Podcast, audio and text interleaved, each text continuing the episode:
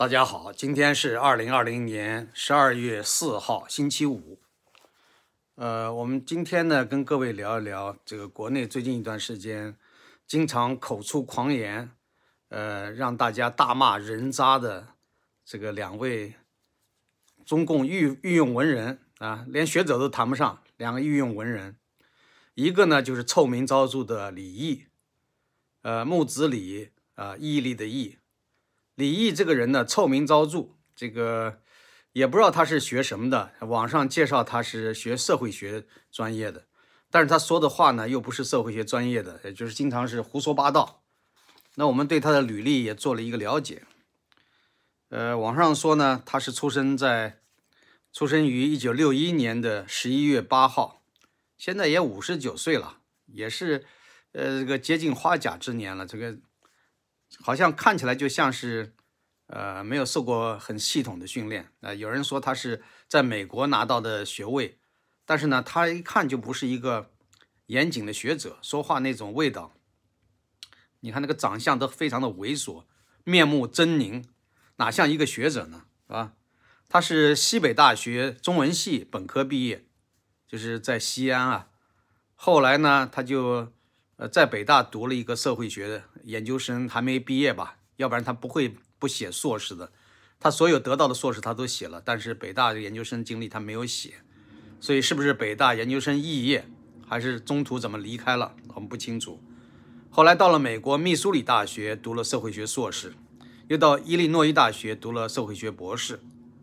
嗯，然后后来回国。呃，那么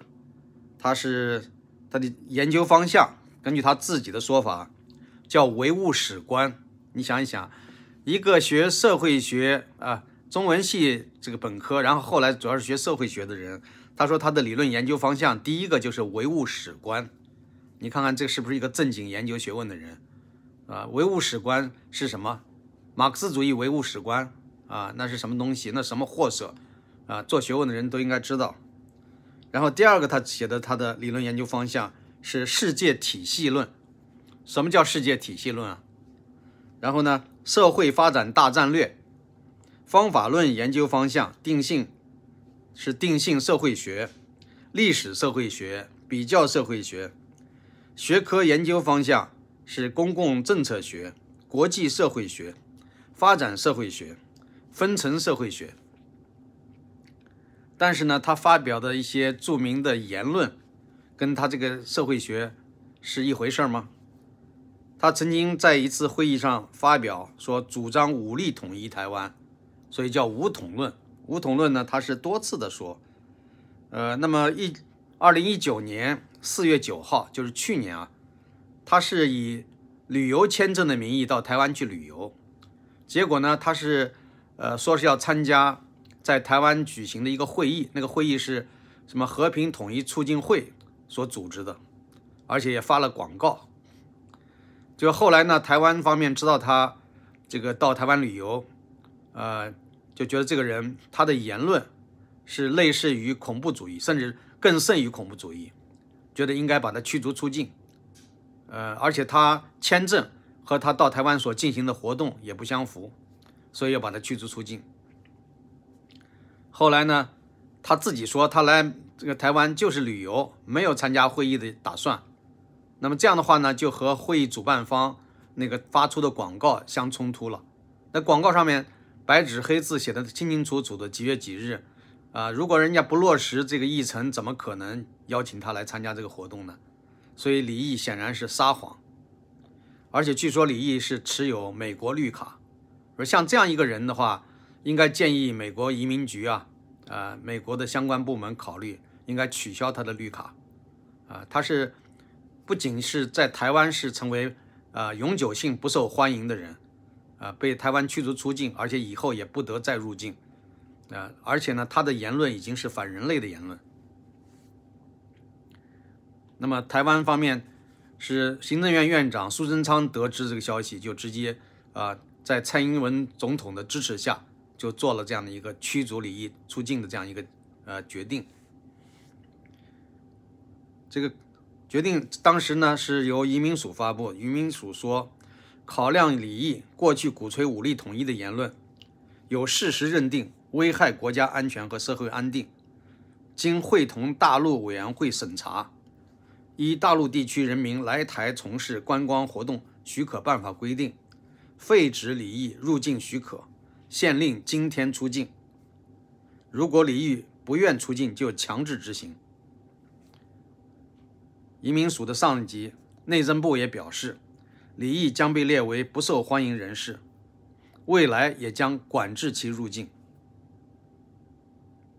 这是去年发生的事。然后呢，今年二零二零年的七月份，当时呢，上海东亚研究所所长张念池发表了《找出两岸关系新出路》一文，指出中国大陆追求的统一，即在不让一个中国解体的前提下。共同缔造一个更美好未来，维持相对统一。那么张念池的这样一个主张呢，受到了李毅的激烈的这个攻击。李毅说，张念池和中国大陆涉台智库圈从不研究武力统一台湾，认为张念池没有站在统一一边，而是站在台独分裂一边。李毅呼吁清理台海研究队伍。而中国大陆涉台学者陈孔立则撰文表示，李毅是在胡说八道、走极端。二零二零年十月十六号，就是不久前，李毅在深圳的一次会议上发言，对比中美抗疫成果时说：“这个新冠呀，是最不利于欧美，最利有利于中国和朝鲜的。美国三亿人死了二十多万，而中国十四亿人。”只死了四千多人，这根本根本就等于没人得病没人死嘛！哈哈哈哈！啊，他那个笑呢是非常瘆人的笑，啊，非常的无耻，没有人人性啊！他认为死了四千多人等于没死人，啊，那么《新京报》记者熊志对他的这种言行进行了批评，结果呢，李毅在网上公开回应，还骂这个记者是无良媒体人断章取义，而且呢还叫嚣。呃，让这个《中国青年报》啊，还有是其他的有关部门要查一查，要批驳这个《新京报》啊，就是那个言论非常的嚣张。本来呢，很多网友让我去评论评论李毅的言论，我觉得这个垃圾不值得我评论。我本来也没打算再说他，结果呢，最近又看到他一个新的言论，呃，他这个叫嚣要把台湾的一些人都列成战犯，而且呢，他的主张是，呃，先发动攻击。呃，把这些这个战犯都定点清除，就把这些人都杀掉，然后呢，再宣布他们是战犯。这样的话，他让他们来不及反应。说完了，他又哈哈哈哈哈哈那种瘆人的笑，就像野兽一样的啊。所以呢，李毅已经不是一个人了，是一个畜生，是一个没有人性的反人类的这样一个犯罪犯罪者。所以讲要列战犯名单的话，我觉得中国大陆啊要列一份战列这个战犯名单，那么应该把这些。呃，叫嚣战争，动不动就是要这个对人进行毁灭性攻击的这些人呢，列到战犯名单上。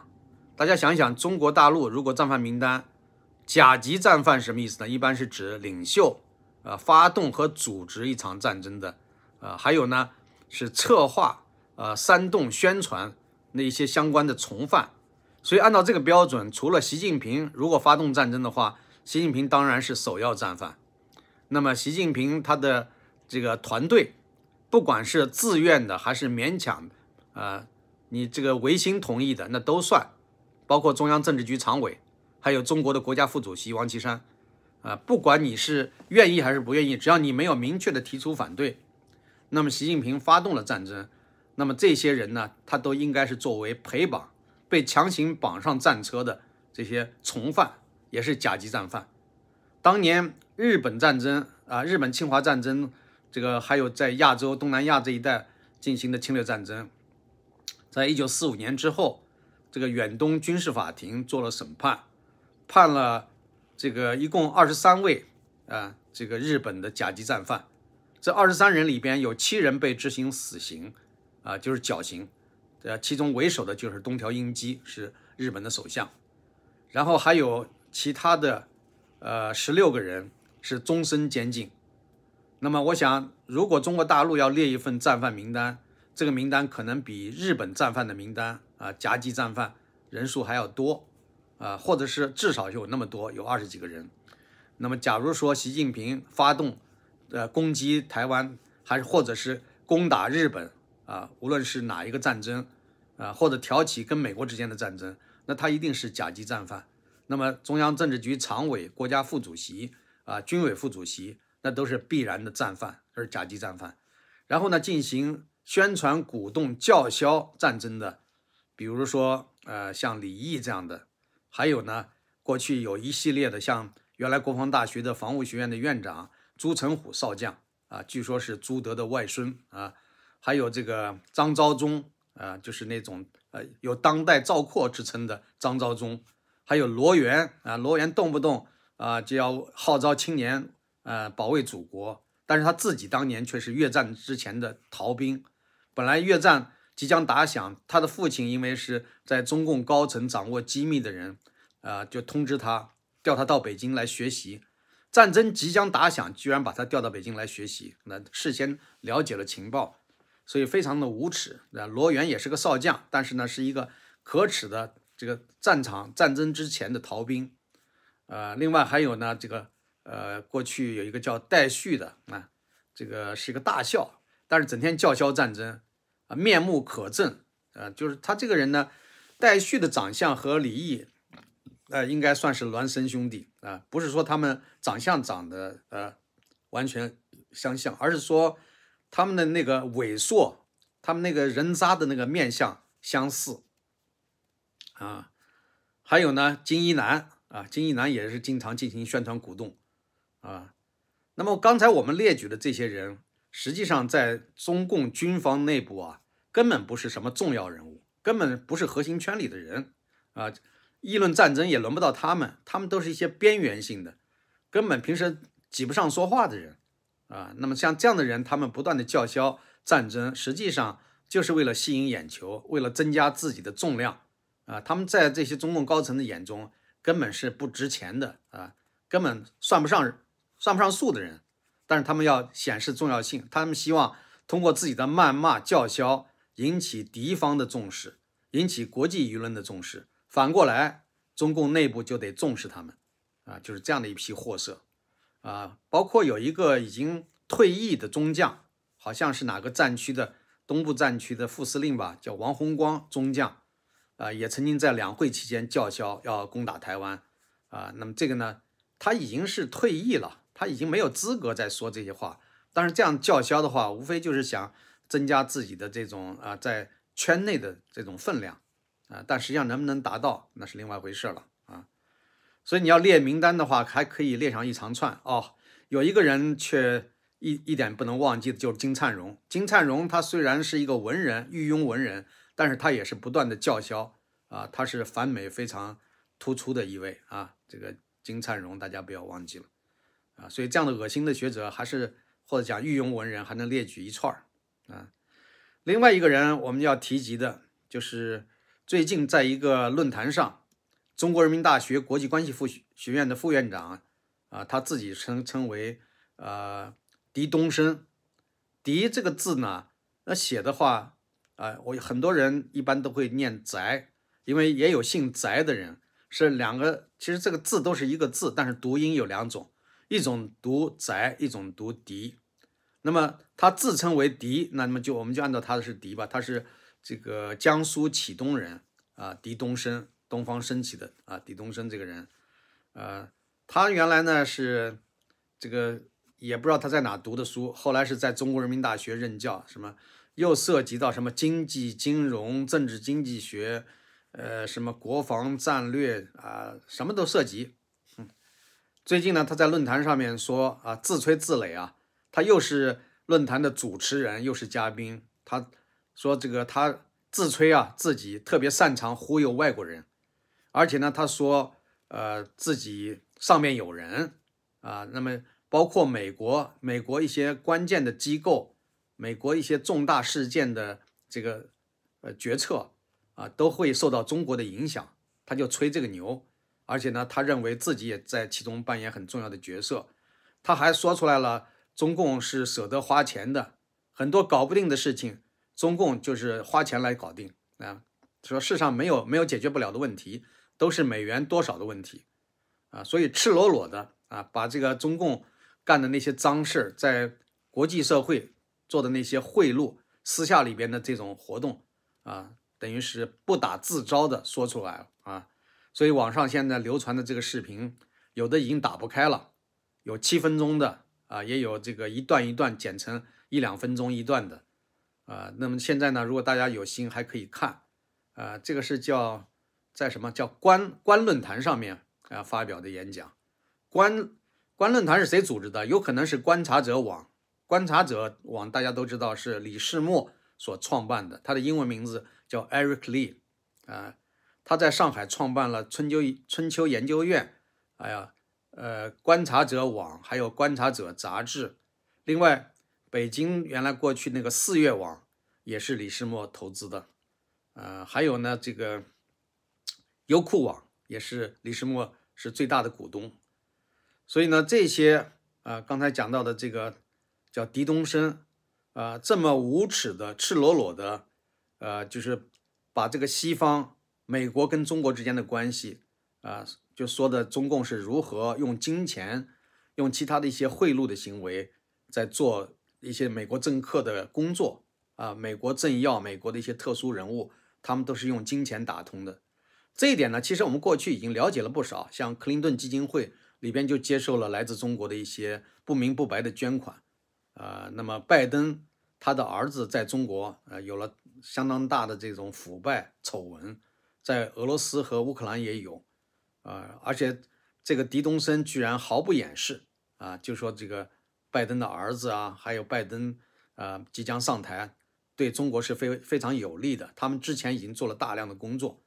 所以就听一听他们不打自白的这种，呃，就是把这些呃谜底给揭开吧，啊，所以像这样的人啊，将来呢都可以上那种呃，应该说耻辱柱吧。啊，在耻辱柱上应该有他们的名字啊，所以呢，大家还是要记住这些人，他们的言行，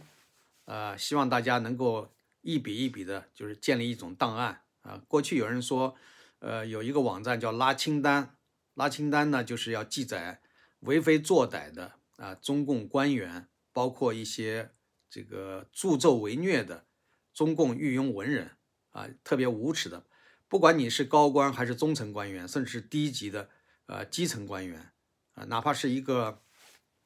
小卒子、一个走卒，但是为非作歹的这个罪恶呢，都要记载下来。所以呢，除了这个刚才讲的这些网站以外，呃，大家还可以建立一些私人的档案啊。如果有心者会把这些呃这些人的言行、这些情况记录下来，将来有一天肯定能用得上，是吧？嗯，好的，这个战犯名单，我觉得我们应该发动这个网友积极的来列一份名单，而且可以不断的补充加进去。每一个人的这个他的言行、他的劣行都应该记录下来，而且呢，应该找一些呃有专业资质的人把它翻译成英文，然后提供给美国和西方社会一些重要的部门作为参照。以后这些人要想进入到美国，进入到西方社会。呃，这个过两面人生活，或者让他们的妻子、孩子，让他们的家人享受西方的这种宁静啊、美好的呃空气，还享受这个好好的这个物质生活、精神生活，这一点呢办不到啊！不要想这个脚踏两只船，你既然上了贼船，你就别想在这个搭上这个西方文明民主的呃法治的这样一个快车，或者是在享受这个。西方世界的这一片净土和安宁，啊，这个不可能，呃，这个熊掌和鱼都能兼得啊，我们就一定要让他们做一个选择。好的，就说到这儿，谢谢各位。